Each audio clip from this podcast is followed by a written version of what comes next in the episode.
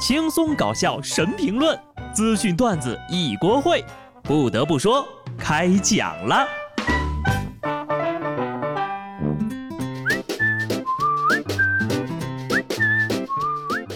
Hello，听众朋友们，大家好，这里是有趣的。不得不说，我是机智的小布。终于放假了，这两天呢，我的任务就是吃好喝好休息好，而孩子们的任务就是考虑该什么时候完成假期作业。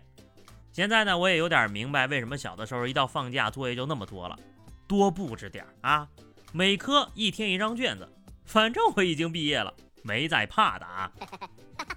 所以呢，各位成年人，先问你们一个开心的事情：十一期间你会去参加别人的婚礼吗？除了出行，相信很多朋友的假期呀都交给了亲朋好友的婚礼了。话说二十六岁的小王工作两年，国庆假期呀本来想好好回家休息休息，谁曾想。接到了五场婚礼的邀请呀，单单是份子钱就随出去三千多。生日局、相亲局、婚宴、家庭聚餐、同学聚会，网友们纷纷吐槽，假期已经被饭局给安排好了。对于此，我想说，才五场，虽然我的场数也很多，但是我一般都选择钱到位，人就不去了。毕竟呢，现阶段哈，能用钱解决的事儿。就不要亲自出场了，出来混总是要还的嘛，礼尚往来都是人情。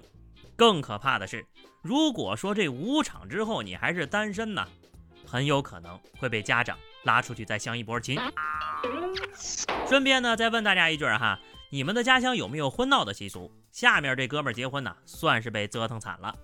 前两天，河南开封一家酒店门前，当天结婚的新郎官呢，被朋友们脱的只剩下一条内裤。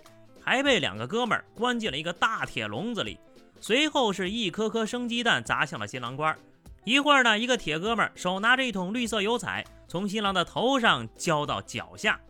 由于恶搞婚礼呢是在闹市区的大马路上进行的，引起了很多路人的围观。有群众就表示说：“这样恶搞婚礼太过分了吧，也很不文明。”这是结婚啊？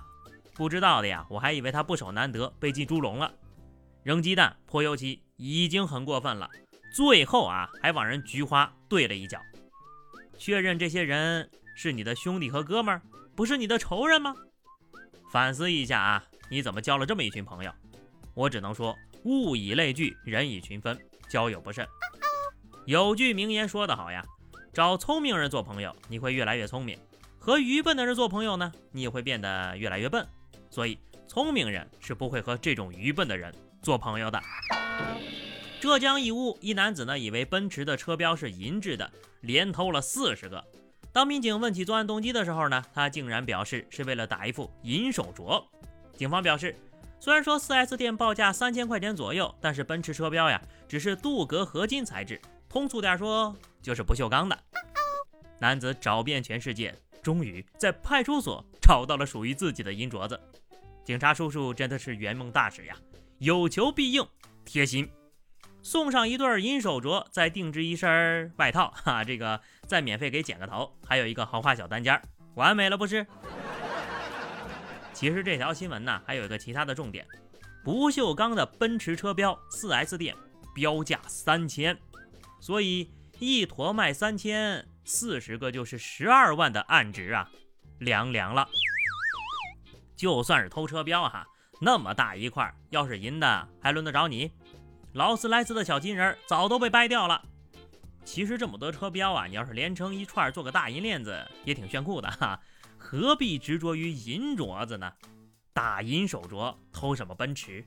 那奥迪是不是更方便呀？可是话又说回来，你为什么不直接偷一副银手镯呢？思路清奇呀！蠢事儿年年有，今年特别多。上个月，日本东京两名男子给一名二十多岁的女孩子发短信，声称对方的手机感染了新冠病毒，需要支付现金。随后呢，该女子准备了一百四十万日元的现金，也就是人民币九万多哈，打算发个快递。结果啊，被快递小哥察觉了异常，报了警。两名嫌疑人因为诈骗未遂被捕，二人至少呢涉及了十起案件。一个敢骗，一个真敢信。我想不明白啊。手机感染了病毒，你把手机隔离不就行了？为什么要交钱呢？再买个新手机也花不了这么多钱吧？相比之下呀，我更佩服受害人。你说装个杀毒软件的事儿，一切病毒的问题不就迎刃而解了？下面这个事情我也一开始呀很想不明白，你们也帮忙分析分析啊。南京大学现代工程与应用科学学院呢发布了研究生奖学金评定办法，引发了质疑。博士生以第一作者的身份撰文发表于媒体平台阅读量超过一万的文章，可以申请参评国家奖学金。该学院研究生辅导员老师表示呢，该规定呢是新规定，评价体系需要做多元化的处理。文章发表暂未限定媒体平台类别，具体的媒体平台要求需经过评审委员会审核讨论。这就是说，发了公众号也能申请奖学金了。这条新闻的震撼程度呀，不亚于运动员的体能测试。一开始呢，我们以为这是一个段子，结果发现原来是真的。刷阅读量的生意终于要红火起来了。学术灌水，以前灌水，现在是泄洪。前方呀，大量水军来袭，请论文真正有价值的大佬速速退散吧。就算是创新啊，为了多元，但是这个空子也实在太大了点吧。看了看最近的收听量呀，我觉得自己至少也能申请个十年份的奖学金，你们说呢？人间迷惑，咱继续聊哈。长沙一个靠山的小区，每到傍晚呢，开始会发出“我摔倒了，快把我扶起来吧”这样的求助声，此起彼伏呀。周围的居民呢，都吓得是毛骨悚然的。真相万万没想到，原来就是附近一个工地上呢，有上千台废弃的共享单车东倒西歪的。而这个共享单车的内部设定了提示音，一到晚上就会发出这个声音，让周围的人呢都瘆得慌。刚开始点开这个视频呢，这个声音差点没把我送走。那是一个非常诡异可怕的女声，我敢保证，走进科学呢可以拍个上中下。哈，那么多共享单车倒下了，谁在乎呢？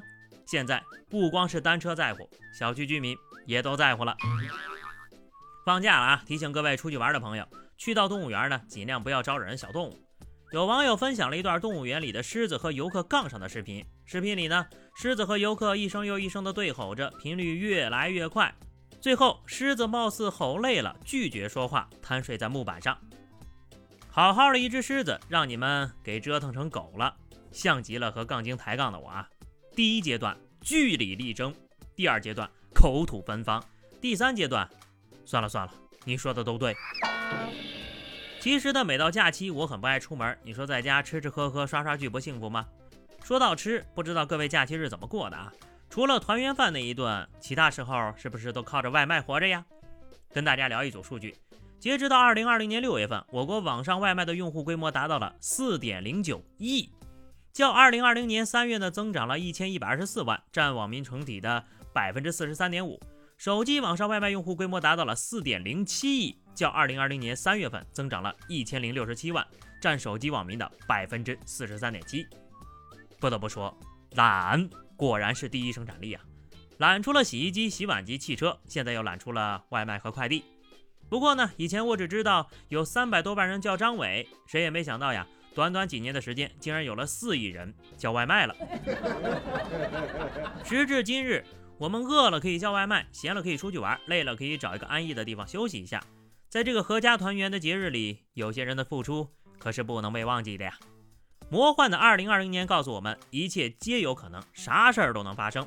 距离二零二一年的到来呢，还有三个月哈，赶紧结束吧，真的累了。